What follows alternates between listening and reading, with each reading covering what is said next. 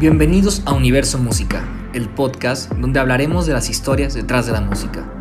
Para este capítulo tenemos a Costa de Ámbar, una banda de pop rock quienes en los últimos años han ganado muchísima popularidad debido a su gran música y su excelente show en vivo. Costa de Ámbar está conformado por Diego Colmenero en la voz, Orlando Orozco en la guitarra, Bucio Gómez en el bajo y Paulo García en la batería. Tuvimos el gusto de sentarnos a platicar con Colmi Paulo sobre la importancia de ver tu proyecto musical como una empresa, el tomarse en serio las cosas, la importancia de un manager, cómo buscar las oportunidades en vez de quedarse esperando y algunas anécdotas de la banda en tour, además de cómo funcionan sus procesos creativos en sus canciones. Esto es Universo Música. A continuación, el capítulo con Costa de Ámbar.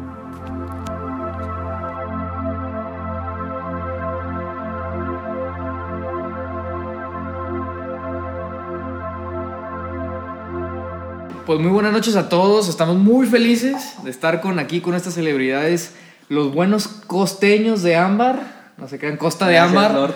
Eh, nos da muchísimo gusto saludarlos. Diego Colme y Paulo García. ¿Cómo están, amigos? Manny y Juanje. ¿Qué tal? ¿Qué tal? ¿Qué tal? Perfecto, pues primero que nada, salud, amigos. Salud, paps. Oigan, pues, digo, ya estuvimos un ratote platicando de muchas cosas que no podemos decir en cámara, pues. Pero sí me gustaría como, primero, ¿cómo están? ¿Cómo les ha ido en, esta cuarentena con el proyecto? ¿Qué cambios tuvieron en esta etapa? Pues hubo muchos cambios eh, que tuvimos que afrontar. Ya no está Bucio, ya no está Orlando, nomás somos Colme y yo, güey. Sí, es lo que vamos, es lo que vamos a anunciar. Esto es lo que queremos anunciar esta noche. No, se crean. No, pues, güey, pues obviamente es un, es un putazo porque, pues, güey, primero que nada, este pedo nos cagó tocar en el South by Southwest, que era, güey, mi sueño ir a, a Austin porque dicen que allá, pues, voy a hablar en inglés y es primer mundo, ¿no? Claro. Y... Pues es que sí, sí es primer mundo. pues. Simón, no, sí. Y pues, güey, también nos cagó muchos más shows. Y también, pues, como que detuvo una inercia que ya llevábamos de huevos. Pero, pues, también nos dio chance como de bajar otros temas más como de oficina que, pues, son cosas que te valen madre cuando estás tocando como... Claro, loco. sí, pero... Y hablando de esta inercia, vamos a hacer un viaje al pasado de Costa, antes de que tuvieran a manager aquí, a Diego Gallo. Un saludo, Gallo, por favor, aquí en la Gallo. camarita. Un saludo, bandita. Quiero que nos cuenten del proceso de cómo era antes Costa de Ámbar, antes de Gallo, a cómo es ahora, ya que es un proyecto es- estructurado, que ya tiene una oficina detrás, qué cambios han tenido así. Pues fíjate que hemos cambiado muchos de oficinas, ¿eh? Primero estaba en un lugar, luego en otro, luego desapareció. ya no sabes Pues antes Costa de Ámbar era como, como un proyecto que, que se la pasaba esperando, ¿no? Como esperemos que lleguen tocadas esta semana, ¿no? Esperemos que nos escriban, esperemos que lleguen cosas, ¿no? Claro. Eh, cuando llegan los managers creo que la, la cosa cambia y es más como un proyecto de pues vamos nosotros buscando esas cosas que queremos que pasen, ¿no? Claro. Este, creo que esa es como la diferencia principal. Antes, antes era como, como de cotorreo y si llegaba algo, pues llegaba y qué chido y tocábamos y ni cobrábamos y... Sí, ¿no? No, era- Por el gusto, ¿no? Empezaron ya morritos, ¿no? Tenían que unos, ¿qué? ¿Cuántos? ¿10? ¿14? No, Teníamos no, como unos- 12 Sí, como años. 12 o 13 años. Órale. Cuando empezamos así a tocar como en, como en la prep, digo, en la secundaria y En la así, secundaria, pues. Simón. Sí, en la secundaria fue más como porque, güey, qué perro, ¿no? Tener una banda. Aparte ve- veíamos a las bandas de prepa y era como, güey, estos cabrones están viviendo el sueño, güey. y, y ya en prepa fue como, oh, ok, este es el pedo. Y ya después, pues hubo una sucesión de eventos desde que me fui yo a estudiar y luego como que ya no siguió, pero luego como que sí, luego regresé y luego como que así, un desmadre.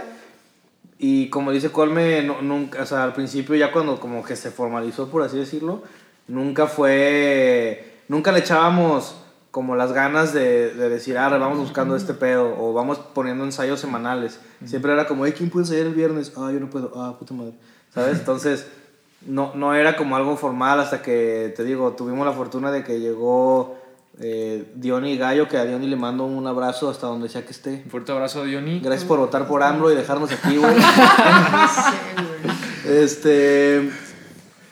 Y, y el gallo, pues que, que sí lo vimos como, ah, cabrón, no mames. Y, y de hecho, pues sí, nos agarró por, por sorpresa porque a mí me escribió Godioni, que yo sí me, me llevaba con él por el TEC. Y yo no sabía que gallo estaba en el TEC. Ah, no, creo que sí sabía, pero casi no le hablaba. Y, y Diony me dijo, güey, queremos esos managers, ¿cómo ven? Y yo les dije, oigan, esos güeyes se, se lo están ofertando y ya fue como, ¿y qué van a hacer, güey? ¿O, qué, o nos van, nos van a, a llevar a los eventos o qué? Y ya desde, ya Van a desde- manejar el Sí, cabrón, no, no, no sabíamos qué pedo. Pues es que sí, no sabíamos ni Teníamos idea, güey. manager, o sea, Claro, no teníamos güey, idea. Ujú. Y sí los llevo. Este, sí, sí, no, pues y, y es que, güey, ahí nos dimos cuenta de todo lo, la otra parte, güey, de, que, de, que de una banda que al final, pues es como una empresa, porque neta, si Sí, no le metes a eso, pues como que neta no, o sea, va a estar muy complicado que, Sí. que sucedan las cosas.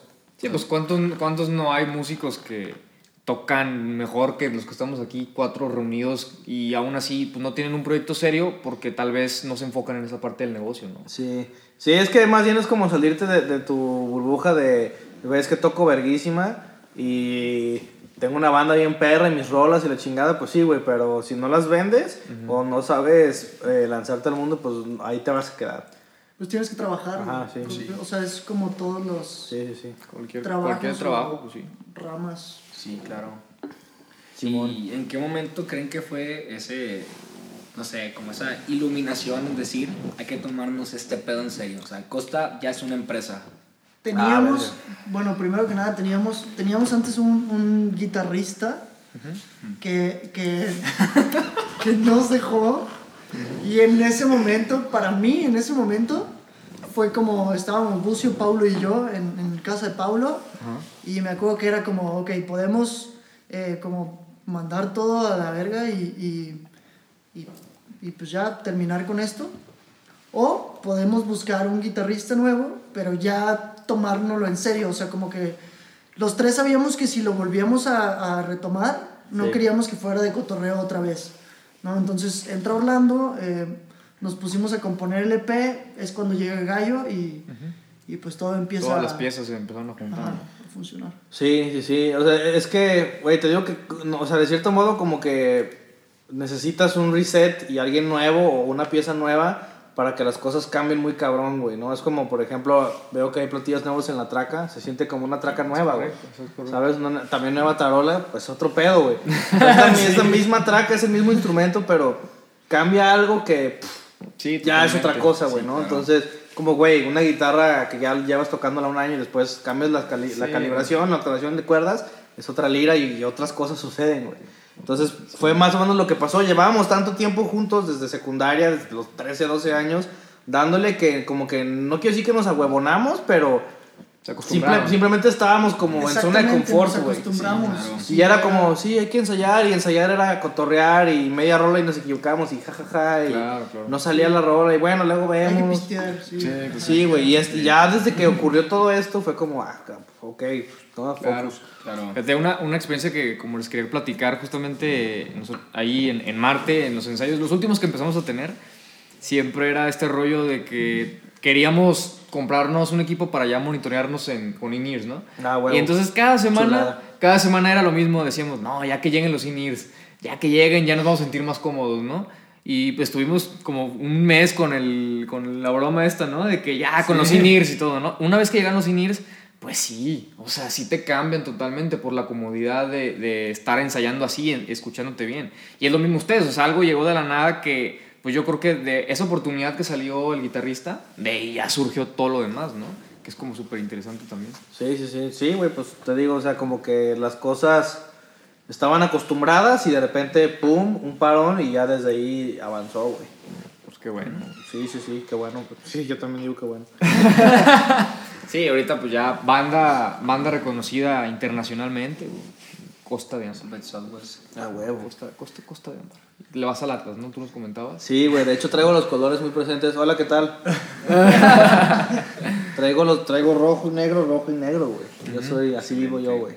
Sí, sí, sí. Viva el Atlas, güey. Confirmo. Oigan, ¿y qué, qué rollo con la escena de Guadalajara?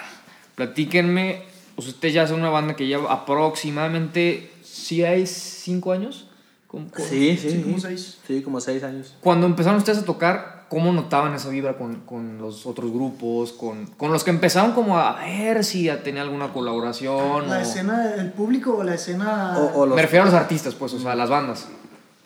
¿Cómo, Pues, cómo les fue? Mm, Creo que es una escena muy competitiva, el, Sí. en Guadalajara, así. Sí. Porque cuando empezamos a ir a, a otras ciudades, sí te dabas cuenta como del qué bueno que viniste y, y qué bueno que estás aquí y qué padre que estamos compartiendo escenario, ¿no? Y era otra, otra vibra. Aquí en Guadalajara siento que sí es un tema como de peleate los eventos, ¿no? O los escenarios, porque hay muy Claro. pocos, creo que ese es el, el problema. Sí, pues es que sí hay pocos, de hecho.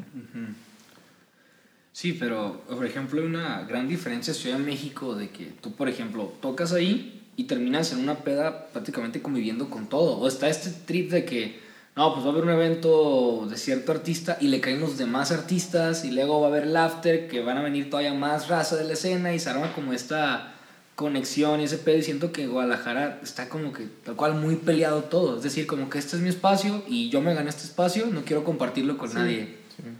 Sí, pues más bien, o sea, es que creo que es una combinación eh, que surge un poco de como la cultura de, que hay en, el, en la ciudad, porque son bien difíciles, o sea, somos pues los tapatíos bien difíciles como público, güey. Porque queremos, mu- quere- como somos un rancho fresa, güey, este... Pues está como que, ajá, que, que queremos como lo bueno y, y, y nos queremos, queremos como, no quiero decir que todos son así, pues, pero en general como que quieren escuchar ciertas cosas y son muy demandantes con los shows y con los festivales y, ¿sabes? O sea, como que neta sí, se- sí se lo toman muy... En vez de decir como, ah, qué chido que hay una banda que surgió de mi ciudad, es como, güey, que toquen cabroncísimo ya, güey, eh, a la verga y. Entonces, eso mismo tú como banda dices como, chale, güey, me los tengo que ganar y, y empiezas también como a decir como, güey, no, yo ya, yo ya agarré como mi, mi, mi espacio, como mi, mi porcentaje de- del público y, y como que sienten que las otras personas se los va a quitar o no sé, güey. Entonces, Está sí, sí está como bien viciada la relación, en, el triángulo entre bandas, otras bandas y público, güey. Y, y, no, cuatro, y promotores, porque también está cabrón el pedo, güey. Sí, yo también creo que hay, hay una brecha muy grande como entre el, el escenario chiquito y el escenario grande, ¿no? El- O el festival, o el Telmex, o como le quieras llamar, ¿no? Este, entonces como que esa brecha, como dice Pablo, la, la gente de Guadalajara te ve en, en tu Instagram y te dice, quiero que toques en el Telmex para irte a ver. Es como, güey, es que voy a tocar en, en el palíndromo.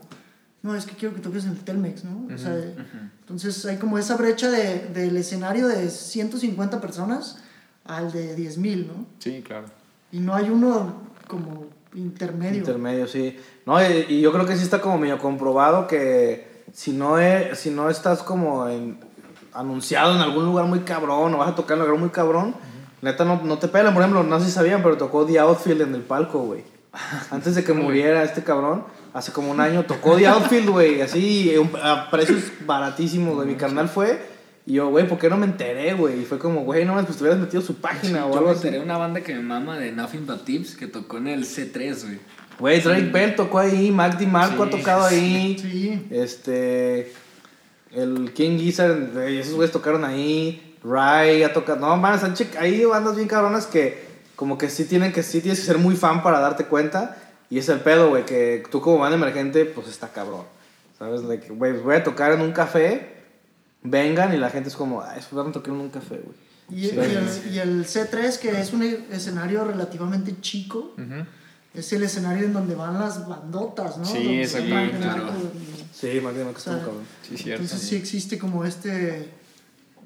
Verga, tengo que llegar ahí y, y ahí toca Mac de Marco, güey. Sí, claro. Sí, claro. Pero Está cañón. ustedes han creado algo que, por ejemplo, ustedes tienen algo muy interesante que venden sus conciertos como una fiesta. De hecho, pues cada- yo el último concierto que fui a ustedes del C3 estaba atascado. O sea, atascado, atascado. Cuando les abrió Paulino Monroy, Ah, uf. de verdad, o sea, era el, bueno, era el- sí, pero- era el C3 Rooftop atascado. Y la, la verdad es que la, todas las personas coreando, cheleando, ¿cómo ustedes crearon como esta idea de vender un concierto a decir, sí vengan a escuchar mi música, pero también vengan a pasarla bien. O sea, sea, que no era, no era un rollo de que, ah, ya escuché a Costa una vez, ah, pues ya no los voy a escuchar otra vez, qué hueva, ya no voy a pagar mi boleto, sino, ah, voy a ir a una reunión con mis compas que son como este círculo también de ustedes, ¿no? O sea, que la gente por eso podía ir y ir, por ejemplo, este, yo he tenido la oportunidad de ir como a cuatro, no, tres conciertos de ustedes y me encuentro a muchas personas que son, que son las mismas, o sea, y que siempre hay una comunidad que está como que regresando al mismo producto. Que son las mismas- Obviamente se van expandiendo, pues Sí, no me refiero a que no me refiero no me refiero a que si solamente sean cinco personas, o sea, Sí, me, sí, sí, refiero, claro. me refiero a que hay una comunidad que está ahí ya bien establecida y que se van sumando más personas, pero que ya hay una vibra, pues. Que no es nada más un toquín, sino es como una reunión, una fiesta, un, un ambiente más social, pues, eso es a lo que me refiero. Y esto está chi- muy chido. Sí, sí, sí. Pues no, honestamente no sé cómo lo hicimos, güey. Creo que fue pasando eh, pues solito, o sea, em, hicimos eh, la presentación del EP, creo que fue la primera vez que, que sentimos como esa vibra, Sí, que tocamos y todos cantaron, ¿no? Entonces como, como que de ahí, eh, pues también nosotros nos agarramos como que, güey, pues vengan a cantar con nosotros, ¿no? Como que nos dimos cuenta, pues de que estaban cantando las canciones y, y que básicamente iban a eso, ¿no? Yo voy a los conciertos como a quedártele viendo a- al bajista, a ver si se equivoca, ¿no? Pero... Pero nos dimos cuenta que era como una experiencia diferente de, de concierto en donde la gente iba a, como al karaoke, güey. Sí, cuenta. claro. Sí. A cantar a todo pulmón y a soltar todo, ¿no? No, y es, es una experiencia, o sea, te deja con muy buen sabor de boca un concierto. Yo la primera vez que los escuché fue en Garden, cuando Paulo nos invitó porque compartíamos clase. Ah, Yo- qué clase. Sí, clase. que yo fui con una amiga que también tiene un proyecto y que ahorita pues, está firmada con Universal. Y mi amiga dijo, o sea, tal cual, mi amiga que ya tenía en ese tiempo unos 15 mil seguidores en Instagram, ahorita tiene 80, literal, llegó y dijo, es que a mí nunca me ha pasado que me coreen así. O sea, yo nunca había visto que la gente, las veces que tocó aquí en Guadalajara, la gente es bien apática. Y tal cual se sintió como que ese ambiente de fiesta, de comunidad. Y mi primera impresión fue, estos güeyes ya están bien posicionados aquí, de ver a la gente cantar, de gritar, de ver esa emoción, esa euforia. Entonces sí se me hace como que un gran logro de tal cual crear esa empatía con su público. Sí. Siento que también tiene, digo, nunca había pensado en esto, pero, pero siento que tiene mucho que ver con que teníamos mucho tiempo tocando las canciones antes de haberlas lanzado. Entonces las personas que iban a vernos, iban a vernos porque les gustaban esas canciones y solo podían verlas en vivo, ¿no? Eh, cuando sacamos las canciones, como que ya esas, esas mismas personas que, que, que conocían las canciones de antes son las que, como tú dices, ahora son como comunidad, ¿no? Y que siguen yendo y que, y que nos dicen como qué chido que ahora ya la lanzaron, ¿no? Sí, claro. Y sobre las canciones, me comentaban, tú eres el compositor, eres el baterista, ¿verdad? ¿Es, es así? ¿Es correcto? Así es, sí. Platícanos, Pablo, en la composición de las letras, ¿qué opinas que es la parte que más destacas tú? ¿Qué te gustó crear? Pues me gusta mucho usar la palabra eh, parsimonioso. No, no te creas. Ahora sí, Colme, eh, vamos a cambiar los roles porque ahorita estuvimos aquí jugando con el público un poquito. Pero platícanos, Colme, este rollo de las letras. O sea, tú como compositor supongo que pues escribes desde muchos lados, de muchas inspiraciones, o sea, pero me refiero más bien a tú cuando tú analizas las letras de Colme, ¿qué es lo que dices? No manches, me encanta esto. O esto es como un toque característico que yo tengo que tal vez alguien más no tendría. Alguna materia prima, algo que te digas, no mames, qué chingón soy por esto, en cuanto a letras, por ejemplo. Eh, no sabes, sé, sí es, una buena, es sabes. una buena pregunta. Sien- Siento que cuando escucho mis canciones como en perspectiva, eh, como que sí son canciones que, que me pregunto como que en qué momento escribí eso, ¿no? O sea, como que sí fueron momentos de iluminación, o no sé cómo decirlo. O sea, normalmente cuando hago una canción, me, me llega y, y me siento y sale, ¿no? Así Sí. completa, ¿no? Como, así como un momento de iluminación y dejo de hacer todo lo demás, ¿no? Ok. Entonces, si las escucho en perspectiva, es como, güey, ¿cómo, ¿cómo escribí eso, no? Y es lo mismo con otros artistas, ¿no? Si escucho otros, os- otros compositores, es como, a mí nunca se me hubiera ocurrido eso, ¿no? Y- y, lo mismo pienso como con mis letras, ¿no? Como en qué momento... ¿De dónde salió esto? no? Ajá, sí, es, es raro, pero... Sí. ¿Y Interesante. qué tan, tú como compositor en las letras, qué tanto de tus letras Ay, son papá. el colme auténtico o el colme artista? Este- en este caso, ¿qué tan personal te tomas tus letras? Porque muchas veces se trata, a veces como se compone de manera de que ah, quiero hacer una rola de desamor, aunque esté en la relación más bonita del, del mundo y estoy súper feliz, pero necesito crearme un personaje para componer esta rola, o a veces es que siento esto, lo voy a escribir. ¿Qué tan sincero sientes que eres tú o qué tanto personaje eres en tus letras? Híjole, a ver qué tan mentiroso Creo que, eres. creo que antes era, era muy eh, emocional el momento en que escribía, ¿no? Y el EP de la costumbre, yo creo que todo es de experiencias que, que eran cosas que tenía que escribir, ¿no? Y que Sí, tenían claro, que sí, salir. claro. Uy, eso es lo mejor. Entonces, eh, pues me sentaba y, y era como, pues a la chingada, ¿no? Y me ponía a escribir todo lo que sentía y, y que se muera. Y, todavía no sale esa rola, pero. Y ahora ya es un proceso mucho más consciente de qué me gusta a mí y qué siento que le puede gustar a las personas, ¿no? Y, y pues también de buscar la forma de rimar diferente y de, de trabajar la- las, las armonías diferentes y, esas Claro. cosas, ¿no?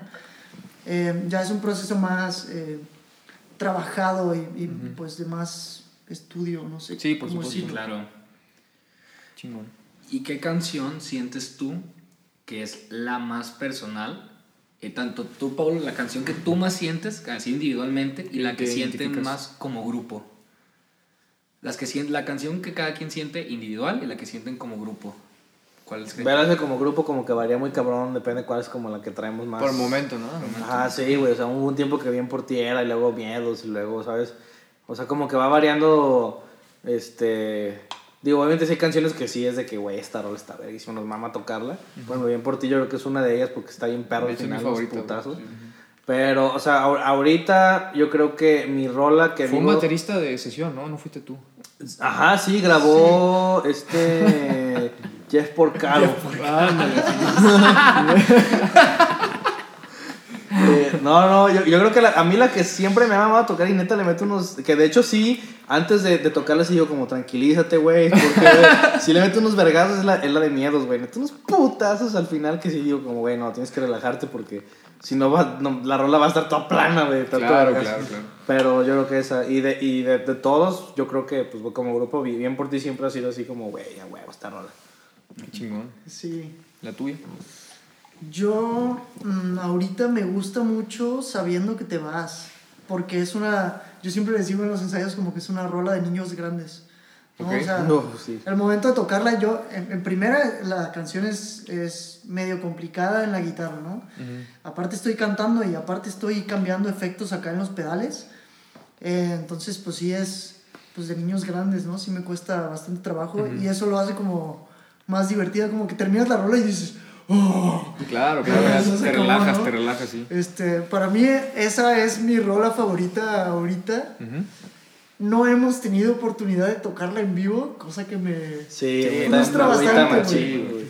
Este, pero, pero antes de la pandemia, pues Miedos para mí era la canción que como banda destruíamos el escenario, sí. Chido. Y como con el público, ¿con cuál sienten que es la que más conectan? Que a lo mejor no es como su rola favorita de ensayar, pero cuando la tocan en vivo dicen de que, wow, así, por la reacción de las personas. Ah, o sea, una respuesta que yo veo bien cabrón es la de la costumbre. Que sí me gusta tocarla y enseñarla, está bien perra, güey. Este, digo, tío, no, no es así como que ahorita es el top porque, digo, está miedos, están otras, pero siempre que la toco en vivo me acuerdo de que el sonarla bien poderosa porque gritan bien cabrón, güey, se pone bien chido, sí. Sí, es un- como que tiene un, un silencio cuando va a empezar la letra y en ese momento todos gritan Sí. y es qué muy chingón. impactante. Wow. También 2x3, yo creo que es una Sí, canción sí. muy íntima como con el público. Porque es como una canción como de encuentro y como de por qué estás aquí, como de la casualidad, ¿no? Ahí tengo un fun fact de 2x3. El concierto de Costa el pasado, el C3, que se habló por Monroy. Con esa rola, güey, mi morra se esperó, mi novia actual se esperó para besarme con esa canción. Ah, no Estábamos mames. saliendo y fue mi primer beso con ella en 2x3. Es- güey. es- Pero todavía andas con ella. Sí, todavía. No, sí, todo bien, todo bien. Salud por eso, salud por 2x3. Huevo. Y por el beso, y por el beso. Ro- de- Róbame otra chelita, güey. Por favor, güey, por favor, está- están en su casa, jóvenes. Sí, güey, justamente. Pues nosotros hemos tocado bien poquito, güey. Nomás hemos tocado tres veces.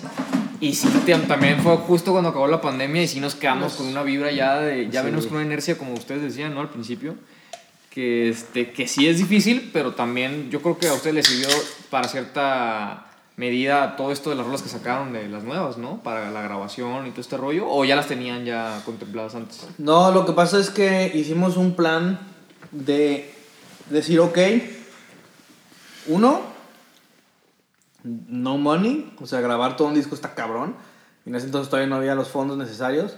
Y segundo, para los, la proyección de como shows y cosas que tenemos que hacer, decía, no hay tiempo, güey. Entonces, ¿qué hacemos? Pues vamos grabando cuatro, o sea, lo que, lo que alcanzamos, que sabemos que está perrísimo. Vamos así, grabando seis maquetas, producirlas lo mejor que podamos, hacemos un listening party, como un focus group ahí. Invitamos a varias personas, amigos, desconocidos y fans. ¿Qué opinan de las rolas? ¿Cuáles les gustan más? Con esas como input, seleccionamos cuatro y las grabamos hace un año, hace más de un A año ya. mediados de 2019. Sí, a mediados del 2019 las grabamos, las traqueamos y, y ya teníamos material traqueado que ya podíamos mandar a mezclar. Entonces primero fue Miedos, luego fue Lunar, luego fue La Mave, luego, pero ya estaba traqueado.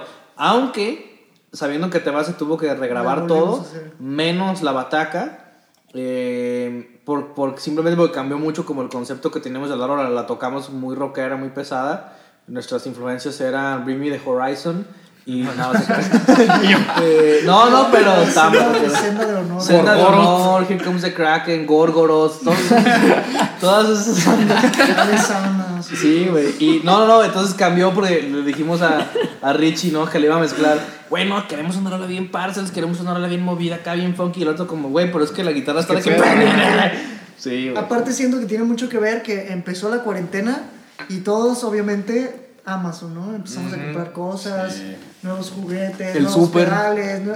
Orlando se compró una guitarra nueva, o sea, como que, como que ya traíamos un sonido diferente en los ensayos, que tocábamos esa canción y le dijimos, como que, como dice Pablo, le entregamos ese sonido a Richie y él nos decía, güey, pues con esto no se puede hacer lo que quieren. Entonces, Sí. pues sí, se, se volvió a grabar. Sí, se grabó todo menos la traca. Así es.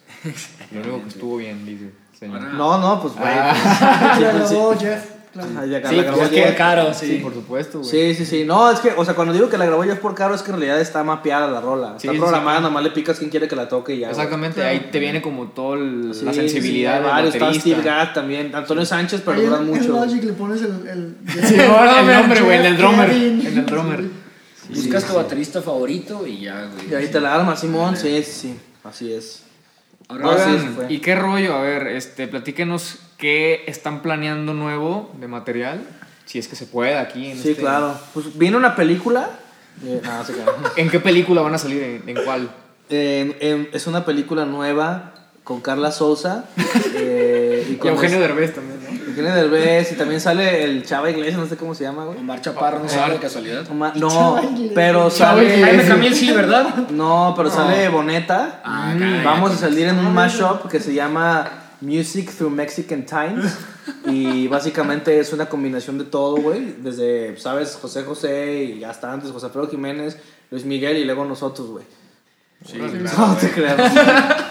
Y yo sí, eh, bro. Oye, ¿y es verdad que Music Stream ya va a ser el nuevo proyecto de Costa de Amar? O sea, Costa de Amar va a desaparecer, ¿no? Music Stream ahorita está como en stand-by porque ah, estamos muy ocupados todos.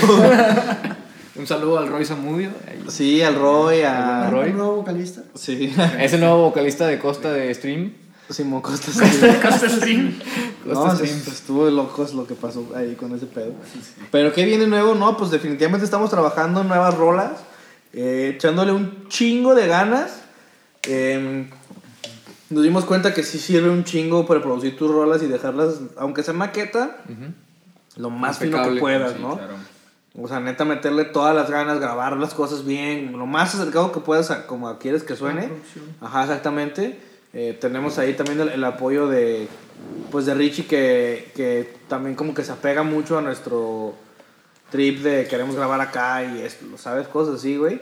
Que sí han hecho que sucedan. Digo, no hemos grabado nada nuevo todavía, pero, pero ya viene. Pero ya estamos por meternos a estudio. Sí, ya estamos por meternos a estudio. Y pues, como decía Pablo hace rato, traíamos, eh, mediados de 2019, traíamos este, este rush de que tenemos que lanzar material y tenemos que hacer, y e incluso a principios de este año, Sí. todavía estamos como que, güey, tenemos que lanzar estas rolas. Eh, Lunar salió en febrero, eh, antes de que empezara todo lo de la pandemia, ¿no? Entonces ya traíamos un disco trabajándose desde mediados de Sí. 2019, ¿no? Eh, que sigue, lo seguimos teniendo así como Sigue el agarrando horno, carne. Claro, pues sí. calentándolo para está- soltarlo en, en el momento preciso. Pero les podemos decir que a principios del próximo año ya viene el nuevo contenido. Excelentísimo. Sí, sí, sí, nuevas rolas, güey. Sí, cierto. O sea, literal, desde que, desde que grabamos estas rolas, que digo que fueron cuatro, desde ahí ya teníamos una lista de rolas, pues un chingo, güey. Tipo como el Stadium Arcadium de 29 rolas. ¿Cuántas tiene? tiene como 29, ¿no? Son discos, son, son CDs. Eh, déjame ver cuántas tiene. Pero- Sí. Sí, dato curioso del podcast. más, Sí, Bueno. no, no, no, es que está increíble lo que hicieron estos Sí. cabrones. Nosotros queremos saber si Costa también tiene este dilema de la duración de las rolas. 29 rolas, ¿eh? 29 rolas, Este, la duración de las rolas, O sea que Pues- muchas veces uno piensa de que, ah, está muy perra esta rola, pero pues, no sé, el algoritmo de Spotify no la va a querer porque dura 6 Sí. minutos, 5 minutos. Si ustedes muchas veces se detienen por la duración de las rolas o se dicen, a la chingada, ahí va. Creo que, Verga. es- creo que sí es algo que honestamente yo, yo trabajo desde la, desde la raíz de la rola. O sea, si, si les mando una rola, es una rola de tres minutos y medio, cuatro, ¿no? O sea, antes hacía, como, como decía hace rato, la costumbre dura seis minutos y, y dura eso porque era como una canción así de, de la entraña, ¿no? Y, y voy a soltar todo en esta rola, ¿no? Ahora ya es como, quiero escribir más en esta canción, pero ya, hasta aquí, ¿no? Este, pero no es algo que nos, que nos limite, creo. Sí, O sí, sea, sí. no- Sí, te- tenemos, tenemos por ahí una rola bien chiquita, güey, que dura como dos minutos. Sí, sí, sí. Y que es, es una bomba pequeña, es como, es como un drop de, de, una- de un chile muy picoso, güey. es un putazote. como, como una gota de canasteada. Sí, anda. sí, sí, sí, sí. Y pues sí, digo, honestamente, yo sí hay veces que digo como, ay, cabrón, esta rola dura un chingo. O hay veces que digo, ah, mames, dura 4.20, ay, qué cagado, güey. ¿Sabes? Pero sí, no es, no creo que sea algo que nos... Creo que la rola, lo, la canción lo, lo, lo, Lo pide, pide, ¿no? tal cual.